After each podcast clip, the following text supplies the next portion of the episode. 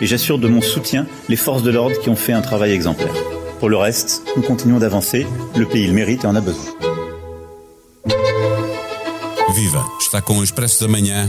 Eu sou.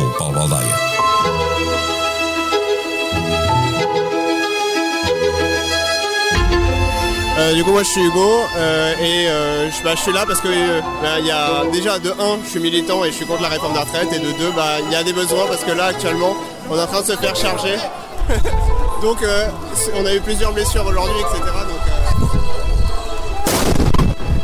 No lançamento deste episódio, ouvimos Emmanuel Macron a elogiar a polícia e a dizer que não vai recuar no aumento da idade da reforma. E ouvimos também um jovem manifestante a explicar porque participava na manifestação de quinta-feira e a dar conta de que já tinha havido confrontos com a polícia. Depois, ouvimos uma explosão de uma granada de gás lacrimogéneo e outras se seguiram. A repórter que registrou o testemunho de Hugo trabalhou com as granadas a rebentarem perto dela. Já lá vamos mais à frente para a conversa com a jornalista.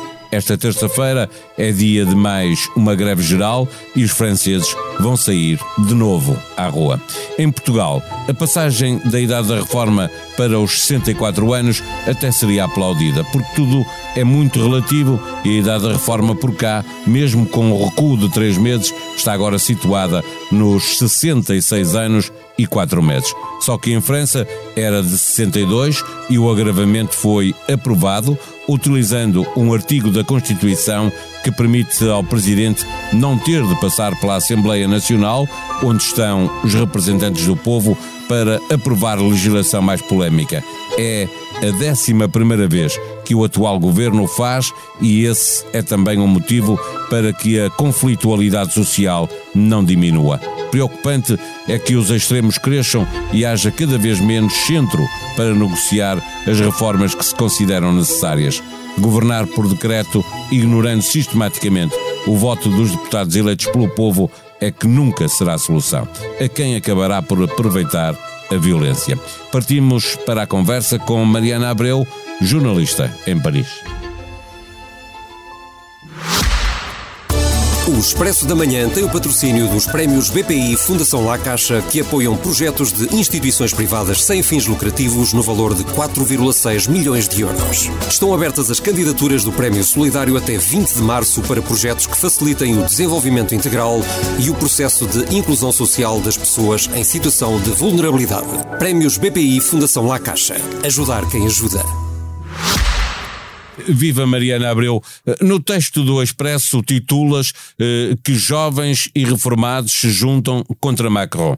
É igualmente verdade que se junta a direita e a esquerda, que se juntam moderados e os extremistas de ambos os lados? É verdade que se junta muita gente de campos políticos muito diferentes, mas convém relativizar, nomeadamente em relação aos extremos. Uh, existe mais extrema-esquerda do que extrema-direita nos protestos em França, nomeadamente porque a extrema-direita, e sobretudo quando ela é reconhecível, os líderes são muito mal acolhidos em protestos, muitas vezes até são expulsos, mas reúne-se sim extrema-esquerda, esquerda moderada, direita moderada uh, na oposição a esta reforma. Não quer dizer que os apoiantes da extrema-direita não estejam nas manifestações, não é? Pergunto. Exatamente. Podem estar, mas fazem-se discretos, regra geral, em relação à orientação política deles. O artigo 49.3 foi utilizado por Macron para aprovar a lei, esta lei que, da reforma que, que está a, a, lançar a confusão em França, sem ter de sujeitar-se ao voto da maioria na Assembleia Nacional. Os franceses cansaram-se de ver leis serem aprovadas sem passarem pela Casa da Democracia. É isso que está em causa? As pessoas falam disso no, nas manifestações? É verdade, falam muito disso, sobretudo agora houve uma intensificação das manifestações desde que o governo de Emmanuel Macron recorreu uh, ao artigo 49.3 e foi a décima primeira vez que ele recorreu a este artigo, mas o facto de ele ter recorrido a este artigo para uma reforma que era tão polémica levou muita mais gente à rua do que aquela que já tinha saído antes. No trabalho de reportagem que fizestes na última manifestação, e nós utilizamos um som Uh, neste episódio, uh, viste rebentar em granadas de gás lacrimogéneo perto de ti. o que é que fez a polícia reagir dessa forma naquele momento? O que é que estava a acontecer?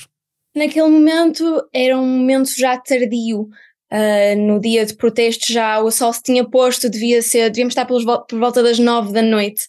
Uh, e nesses momentos uh, os confrontos intensificam-se, a polícia também aperta muito o cerco, literalmente, aos manifestantes, os, as pessoas ficam mais nervosas e a verdade é que ou as coisas descambam do lado da polícia ou as coisas descambam do lado dos manifestantes, mas a resposta é sempre a mesma.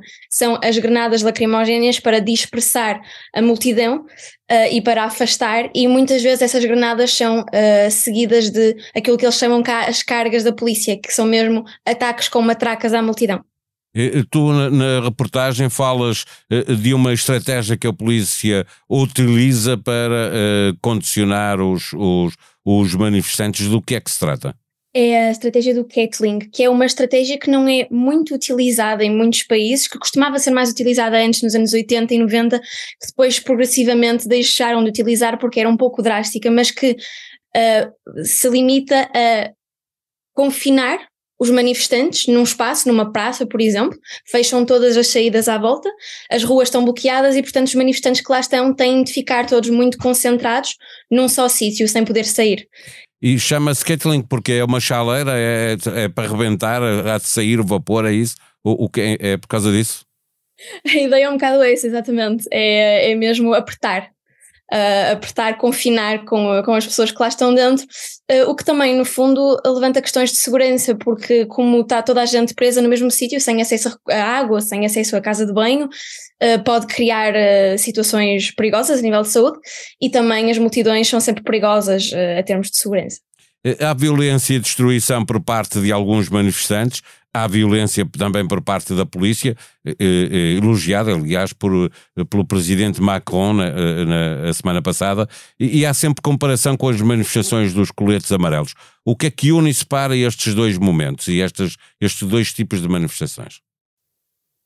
Um, eu até falei com um deputado uh, para o meu artigo sobre esta questão. Ele o que me disse, e eu estou relativamente de acordo, é que aquilo que distingue uh, estes dois movimentos é que os coletes amarelos uh, era um movimento mais disperso, não tinham tantas reivindicações em comum, era assim uma acumulação de, de, de, várias críticas que nasceu de, de, uma reclamação que foi o levantamento das taxas ambientais.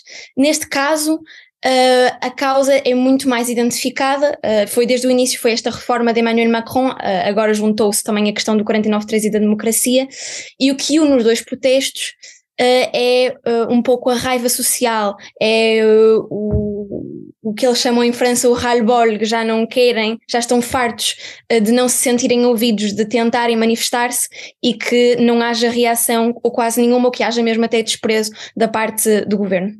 Ou seja, esta, a utilização deste 49.3 eh, eh, leva as pessoas ainda a sentirem-se mais, eh, utilizar a expressão, ofendidas com o que o poder político está a fazer, porque não houve eh, os representantes que o povo elegeu para, para decidirem que legislação é que, é que se avança, é isso?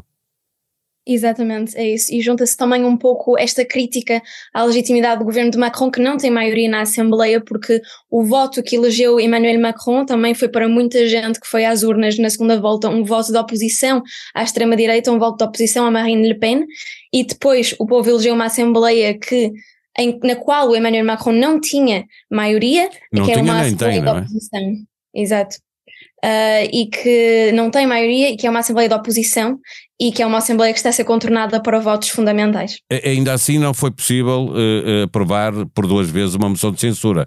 Quer dizer que a Assembleia Nacional poderia ter uh, impedido ou mostrado que não queria de facto esta nova lei, esta passagem da reforma para, para os 64 anos, se tivesse aprovado uma moção de censura.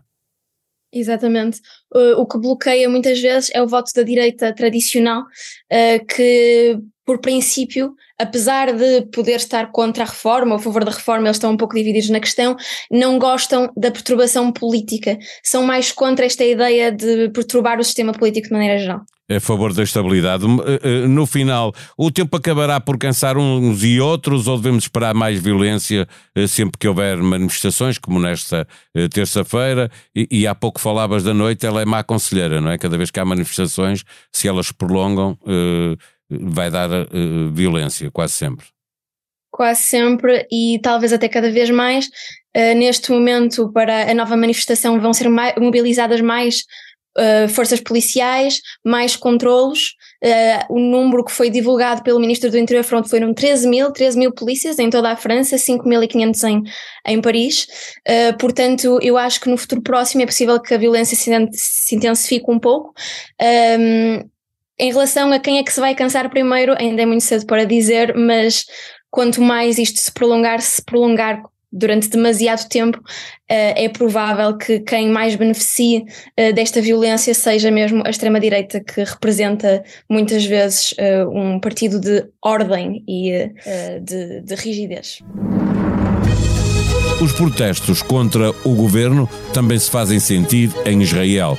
No fim de um dia de greve geral histórica em Israel, em protesto contra a proposta da reforma judicial, o primeiro-ministro adiou a discussão da nova legislação para daqui a um mês, mais ou menos. Quando há uma opção para evitar a guerra civil por meio do diálogo, eu reservo um tempo para o diálogo, disse Netanyahu. Anunciado pelo próprio na semana passada, o primeiro espetáculo em Portugal do humorista inglês Ricky Gervais acontecerá a 28 de outubro na Altice Arena, em Lisboa. Os bilhetes serão colocados à venda na sexta-feira, 31 de março, e já se sabe quanto custarão os mais baratos. A Blitz, a Ritmos and Blues, promotora do espetáculo, avançou que os bilhetes custarão a partir de 40 euros. A sonoplastia deste episódio foi de João Martins. Nós vamos voltar amanhã. Até lá, tenham um bom dia.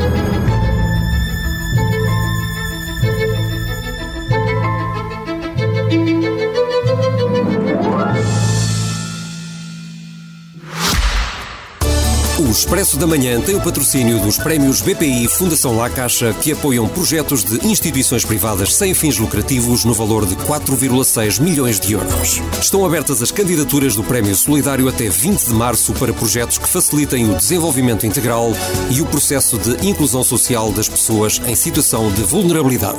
Prémios BPI Fundação La Caixa. Ajudar quem ajuda.